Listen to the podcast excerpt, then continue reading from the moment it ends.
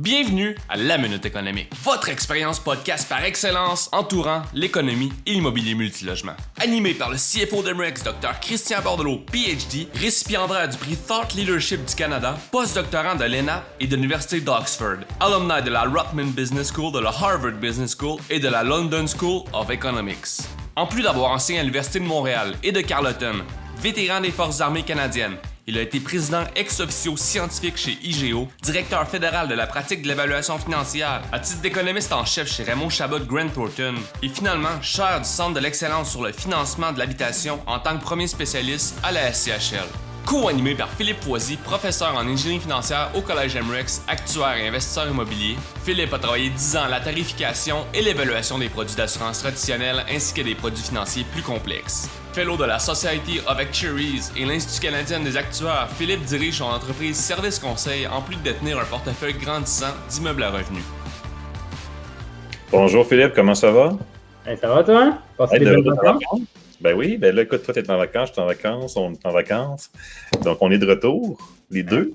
On est radieux, on est radieux de. on a chargé nos énergies. moi, parce que tu es toujours plus radieux que moi.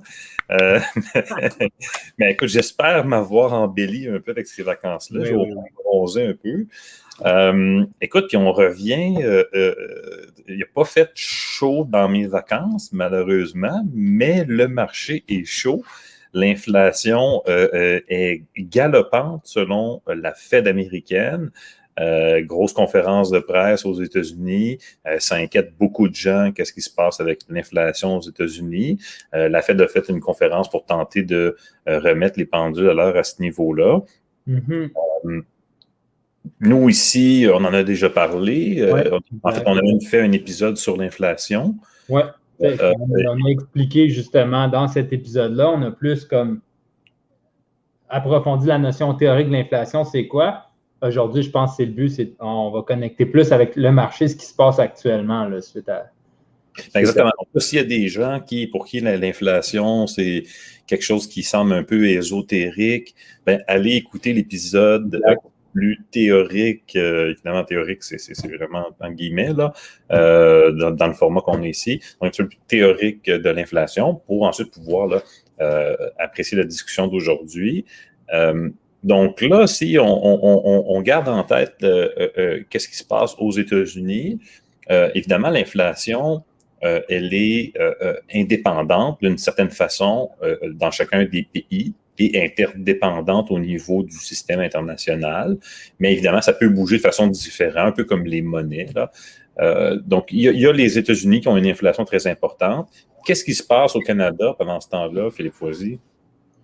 Euh, ben dans le fond, au Canada, de, ce qu'on voit, euh, on voit que nous, notre Banque centrale a un peu euh, semble avoir un, discours similaire par rapport à la permanence ou pas de l'inflation qu'on observe en ce moment. C'est quoi qui est une, quoi qui est de l'inflation qui va durer à long terme? C'est quoi? Parce que l'inflation, on se rappelle, c'est mesuré sur une période de un an. Donc, en avril 2021 versus avril 2020, c'était quoi les, les, prix euh, à la consommation. Puis là, on voit une grosse montée des prix, mais là, c'est là qu'en économie, puis euh, des gars comme toi, ils vont disséquer vraiment, OK, c'est quoi la partie de l'inflation qui monte parce que c'est il y avait eu une grosse dépression sur les prix l'année passée suite au début de la crise euh, sanitaire, COVID, etc., où est-ce que le prix du, de l'essence avait baissé énormément. Euh, le prix de certains biens aussi du, panier qu'ils utilisent pour calculer l'inflation avait descendu. Là, on voit une forte hausse, mais c'est quoi qui est relatif? C'est quoi qui est un effet plus durable et structurel dans l'économie suite à tout l'argent qui a été injecté dans le système pendant les dernières années, puis la dernière année plutôt? Euh, c'est un peu ça, moi, de ce que je lis du son de cloche au Canada, c'est que la Banque centrale est prudente, est prête à monter les taux pour combattre une inflation, mais on veut attendre de voir c'est quoi qui est, permanent, puis c'est quoi qui l'est moins, c'est quoi qui est plus structurel dans le fond. Euh, toi, de ton côté, euh, qu'est-ce que tu en penses de tout ça? Parce que c'est justement c'est une lecture de la situation qui est encore très floue, selon ce que je vois, mais qui, qu'on va justement, c'est excitant au cours des prochains mois de voir comment que ça va se développer puis comment que. Ben, il, faut penser que euh, euh, quel est le moteur? Parce que dans le fond, l'inflation, c'est tout simplement quelque chose qu'on voit, donc euh, c'est quelque chose de visible. c'est un, résultat, un peu comme lorsque on va mesurer, pour les gens qui aiment les, voitures, ici, il y en a beaucoup en immobilier qui aiment les voitures, lorsqu'on va mesurer le, on dit en anglais le, torque, finalement, à la roue, de, wheel torque. Euh, lorsqu'on va mesurer ça, bien ça, dans le fond, c'est un produit de la motorisation. Et donc, euh, les, chevaux vapeur, ça, c'est le moteur, mais qu'est-ce qui réussit à se rendre jusqu'à la roue? Donc, ça dépend d'autres choses. Tu peux avoir euh, le même nombre de chevaux moteur, mais avoir une force à la roue qui est, différente. Donc, en économie, c'est un peu la même chose. Hein. Il, y a, des mécanismes d'interrelation. Et euh, l'inflation, c'est un sous-produit de ça. Et il faut savoir, puis ça, on, le voit aussi, puis c'est très bien euh, euh, expliqué et reconnu dans la, justement la sortie de la Fed hier. quel est le moteur de l'inflation actuellement? Parce qu'on pourrait mm-hmm. avoir, d'un point de vue théorique, ça on en a parlé dans notre épisode sur la, la, plus la théorie, est-ce que c'est une augmentation soudaine de la consommation? Qui entraîne de l'inflation? Est-ce que c'est une augmentation soudaine euh, de la consommation liée au relâchement du crédit? Parce qu'on peut avoir une augmentation de la consommation parce que les gens développent ce qu'on appelle en économie de nouvelles préférences, ou c'est tout simplement parce que euh, on avait un budget constraint qui maintenant s'est élargi en raison de crédits supplémentaires? Est-ce qu'on a une inflation en raison tout simplement de, la rareté de euh, nouveaux produits euh, du secteur tertiaire? Est-ce que c'est une rareté ou des difficultés de transformation dans le secteur secondaire? Ou est-ce que c'est tout simplement les matières premières qui ne sont pas au rendez-vous, qui font en sorte finalement d'affecter l'ensemble de la chaîne. Euh, on avait un épisode sur le bois. Ouais. Lequel, justement, on est entré dans les trois secteurs de la transformation. Donc, évidemment, la récolte en forêt, la transformation des billes dans une série secondaire, tertiaire, tu vas chez Renault Dépôt, tu es surpris du prix du bois. Euh, donc, il y a comme des choses qui se passent là. Puis on disait ben, justement, au niveau primaire, ça n'a pas changé. C'est pas plus payant de récolter du bois vraiment, mais c'est plus au niveau secondaire qui se passe. Euh, donc là, on vit un peu la même chose. Je vais donner un exemple. Euh, et puis c'était mentionné d'ailleurs dans, hier dans la sortie. augmentation spectaculaire et surprise de la valeur des voitures d'occasion. Donc là, je veux dire, euh, c'est quand même intéressant. Des, camionnettes F-150, F-250, F-350 avec un, deux, trois ans d'usure qui se vendent aussi cher que les camionnettes flambant neuves. Euh, donc, c'est une augmentation spectaculaire, euh, donc une inflation. Donc là, il y a plusieurs euh, pundits aux États-Unis qui ont dit, voyez, c'est un signe d'inflation galopante, on va retourner dans l'ère de l'inflation galopante et, bon, rien ne va plus et tout ça. Mm-hmm. une des raisons pourquoi le secteur des, véhicules d'occasion, qui est constamment très, très stable, a soudainement une, une, inflation, est que les véhicules 2021 euh, euh, ne sortent pas des usines. Hein? Donc, euh, ça, c'est un, un gros. encore la mienne d'ailleurs. Oui, donc il y, a plusieurs personnes qui attendent leur véhicule, qui, n'arrivent pas à sortir des usines parce qu'il y a une pénurie de semi-conducteurs. donc là, on a, puis c'est relié à un problème de transport. On a couvert, si les gens, il y a des gens qui parlent anglais dans un podcast avec Nicolas Rip et Brian Pellegrino. Euh, donc de Real Estate Economics, euh, qui est un podcast qu'on fait aux États-Unis. On a couvert justement le problème d'approvisionnement. Puis Brian est, un Américain qui est euh, spécialisé à titre d'économiste dans l'approvisionnement aux États-Unis. donc, on a parlé de ça. Donc là, on a ce problème-là de semi-conducteurs qui fait en sorte que toi, tu attends après ton véhicule. Mais il y a des gens, toi, tu as le luxe de pouvoir attendre après ton véhicule. Euh, il y a des gens qui travaillent avec des camionnettes et qui ont besoin d'avoir des camionnettes. Donc, là, il y a beaucoup de, de, secteurs d'activité où il y a de la croissance économique, parce qu'on le sait, l'immobilier, ça bouge beaucoup, il y a toutes sortes de choses, on en a parlé. Et euh, ben, ta compagnie de construction a grossi parce qu'il y a plus d'immobilier et tu as besoin de camionnettes pour tirer des trailers pour amener un paquet d'affaires sur tes chantiers. Exact. Et tu en as besoin maintenant.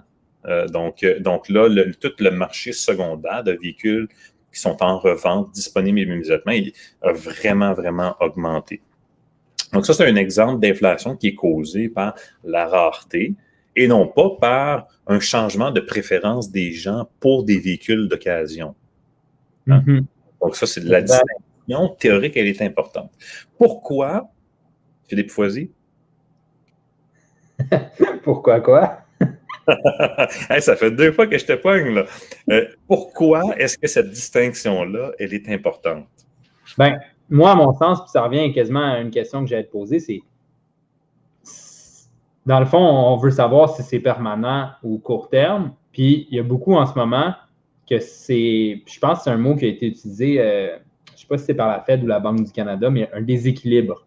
C'est comme si le marché est en, il est en rééquilibrage, là, mais avec tout, ben, justement, le déconfinement dans plusieurs populations, euh, autant aux États-Unis qu'ici.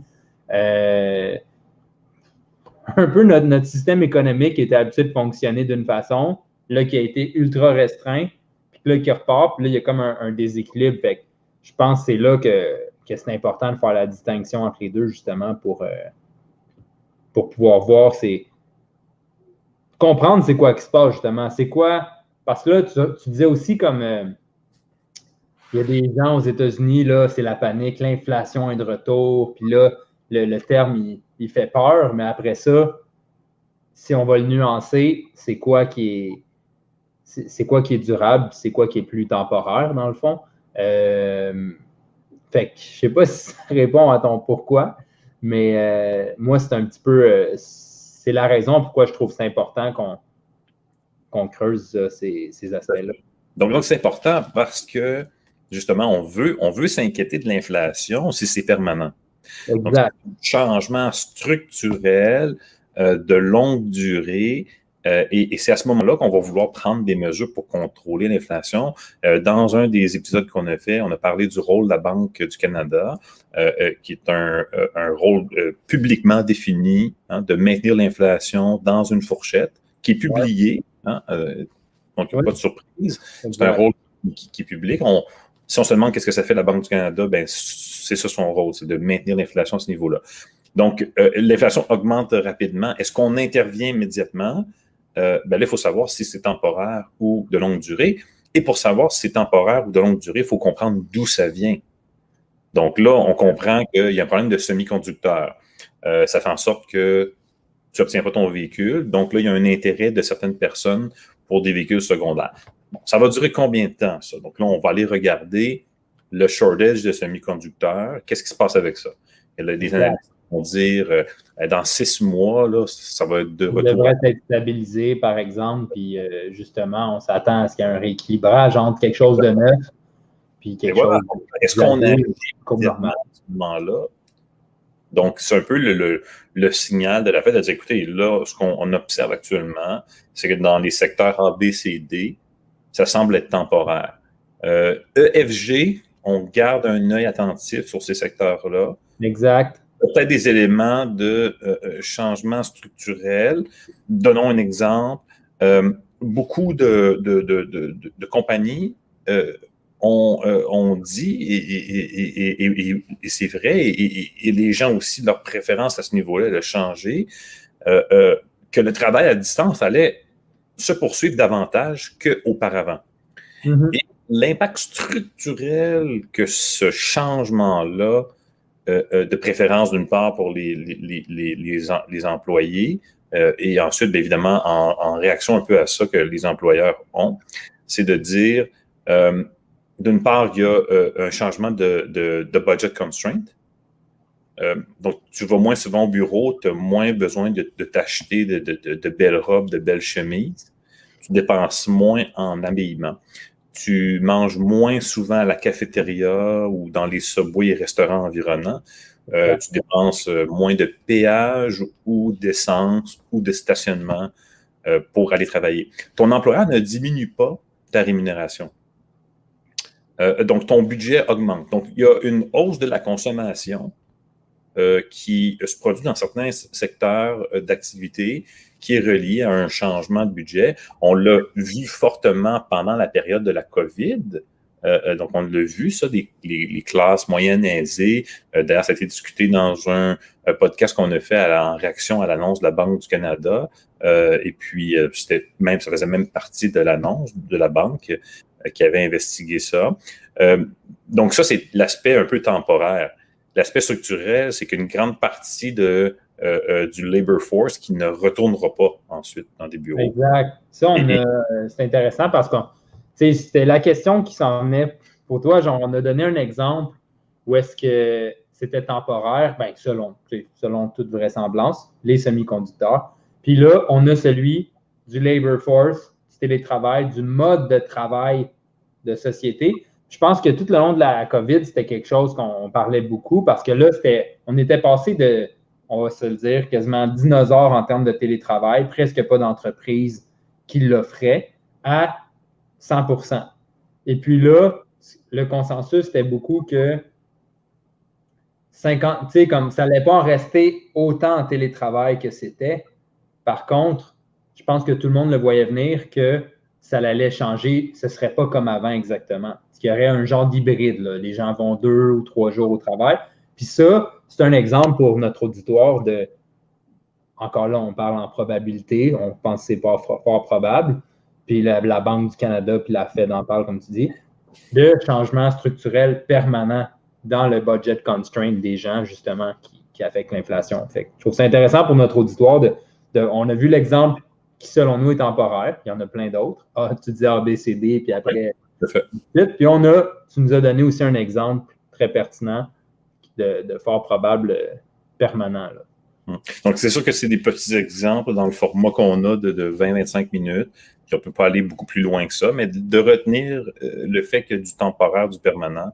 Euh, puis, ensuite, on, tente là, de regarder l'inflation avec, avec cette lentille-là et de s'ajuster.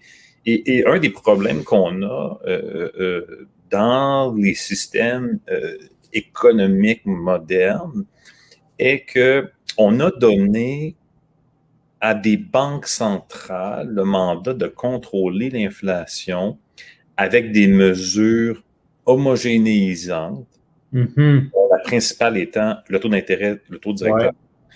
Et, le problème est que ça a des impacts dans différents secteurs de différentes façons. Très intéressant, oui.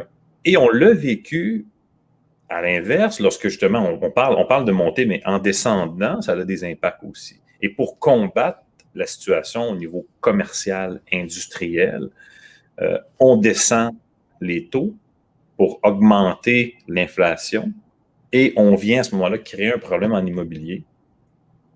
Un problème, en guillemets. Euh, certains diront il est positif, il est négatif. C'est un débat qu'on peut mettre euh, de côté puis en, reparler une autre fois. C'est une émission en soi. Mais disons que euh, euh, le, taux d'intérêt vient là, euh, créer des impacts très, très importants dans certains secteurs. Donc, c'est plus concentré dans certains secteurs que d'autres. Et certains de ces secteurs-là ont, d'un point de vue du, j'ai envie de dire en anglais, mais du, du PIB, ont, ont, un impact au niveau du PIB qui est très, très important dans l'économie. Donc, ça, c'est une des difficultés qu'on a. Euh, avec l'inflation, c'est de, cibler justement la mesure à des industries où il arrive, ou des secteurs où ça peut être temporaire, euh, et, ou, ne pas toucher au temporaire, mais le structurel, mais de, cibler l'intervention, ça devient très, très difficile. Euh, donc ça, c'est ce qui se passe aux États-Unis. Toi, de ton côté, Joseph-Philippe Poisy, tu es aussi investisseur immobilier, tu es actif sur le marché. Euh, comment tu vois là? Est-ce que tu vois, toi, de l'inflation encore sur le marché ou c'est en train de diminuer, c'est stable, ça augmente? Comment tu vois ça sur le terrain?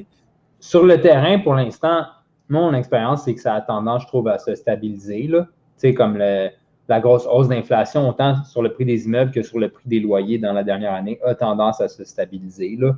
Euh, ce à quoi je m'attendais un peu en quelque sorte personnellement.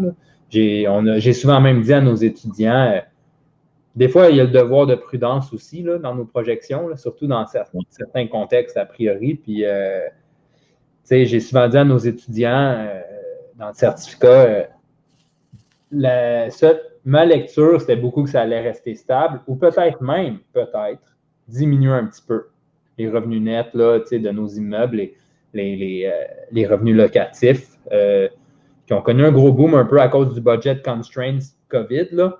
Euh, qui a changé.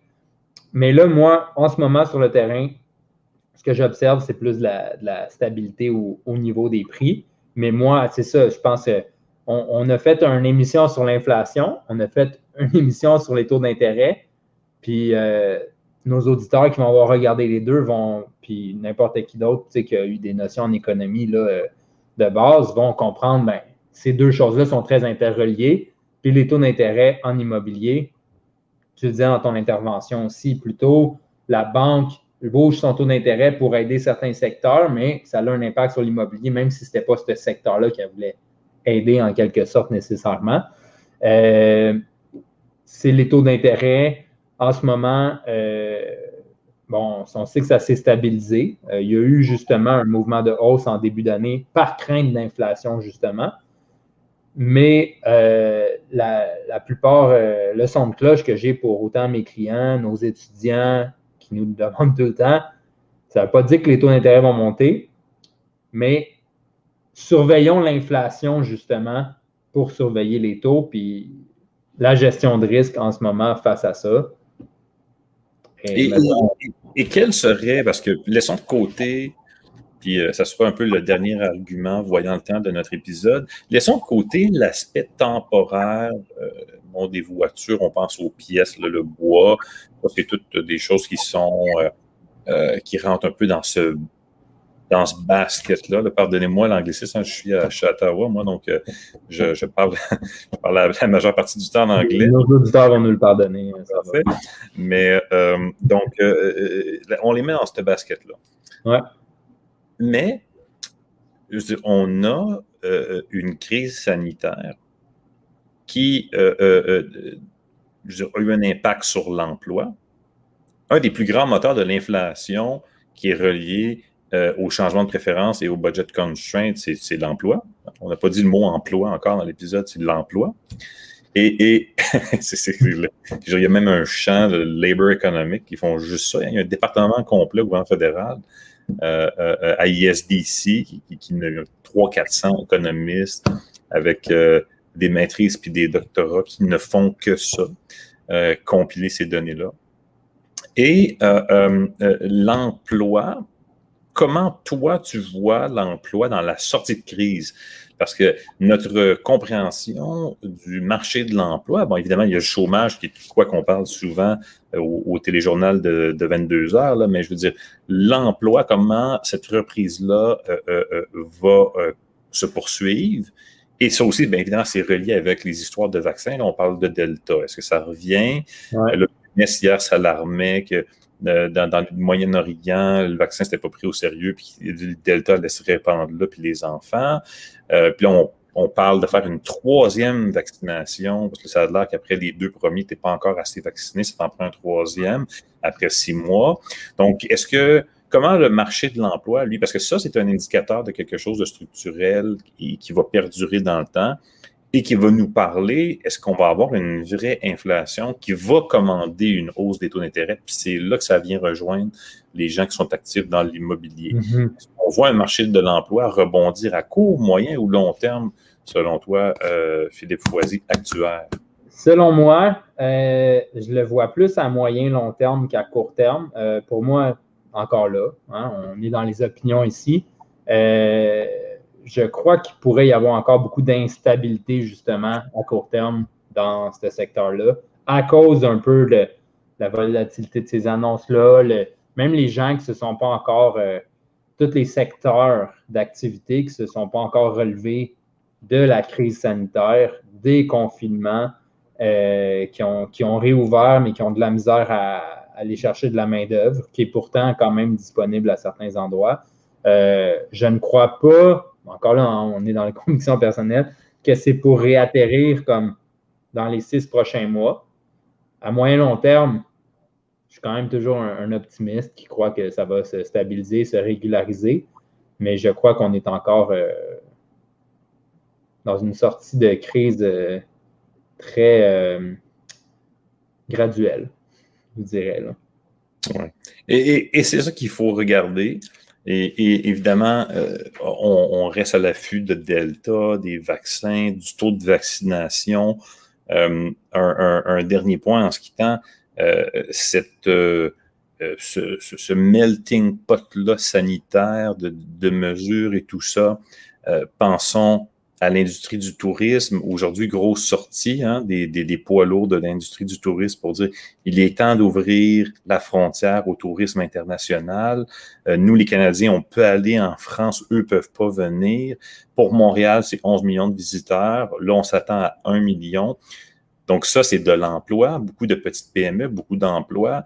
Et, et, donc ce melting pot-là sanitaire, euh, c'est encore ça qui détermine d'une certaine façon la reprise économique. Et euh, il faut rester, finalement, même les économistes, il faut devenir un peu des, des, euh, disons, des étudiants attentifs euh, des politiques sanitaires pour tenter de savoir ce qui va se passer. Parce que là, Trudeau, l'OMS dit qu'il faut réouvrir. Trudeau, lui, il trouve qu'il n'est pas prêt. Qu'est-ce que ça va prendre pour devenir prêt? Euh, on se rappellera la quarantaine de retour de voyage. Pendant deux, trois semaines, on n'était pas prêt, on n'était pas prêt. Puis à un moment donné, soudainement, on est prêt.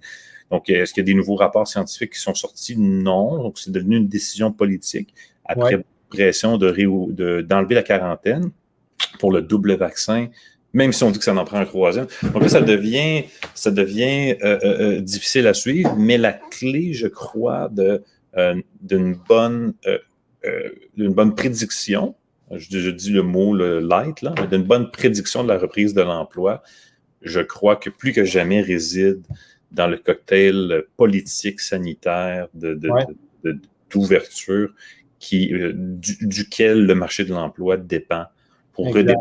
Et c'est là qu'on pourra mesurer euh, la vraie inflation euh, structurelle qui nécessitera des correctifs majeurs. Au niveau du marché de l'emploi, ça, c'est c'est toute chose étant égale par ailleurs et, assumant hein, que le marché de l'immobilier ne devient pas trop fou, ce qui pourrait mhm. faire en sorte qu'on prenne une décision sous le couvert de l'inflation, mais pour corriger le marché de l'immobilier. Euh, donc ça, ça peut entrer en ligne de compte aussi, mais normalement, on devrait agir sur le marché de l'emploi. Donc, on va rester attentif à tout ça. Merci, euh, Philippe Foisy, actuaire investisseur immobilier d'être là euh, avec nous comme co-animateur. Et puis, euh, on continue, je pense, de, recueillir des suggestions de thématiques d'épisodes.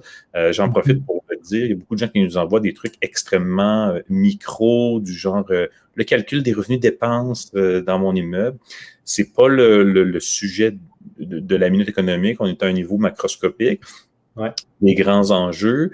Euh, peut-être euh, on lancera une émission qui sera dédiée à des, des, choses un petit peu plus micro, mais on reste au niveau macro. Donc, n'hésitez pas à nous envoyer des sujets euh, un petit peu plus macroscopiques, puis on va tenter de les traiter avec l'actualité au fur et à mesure que ça devient possible.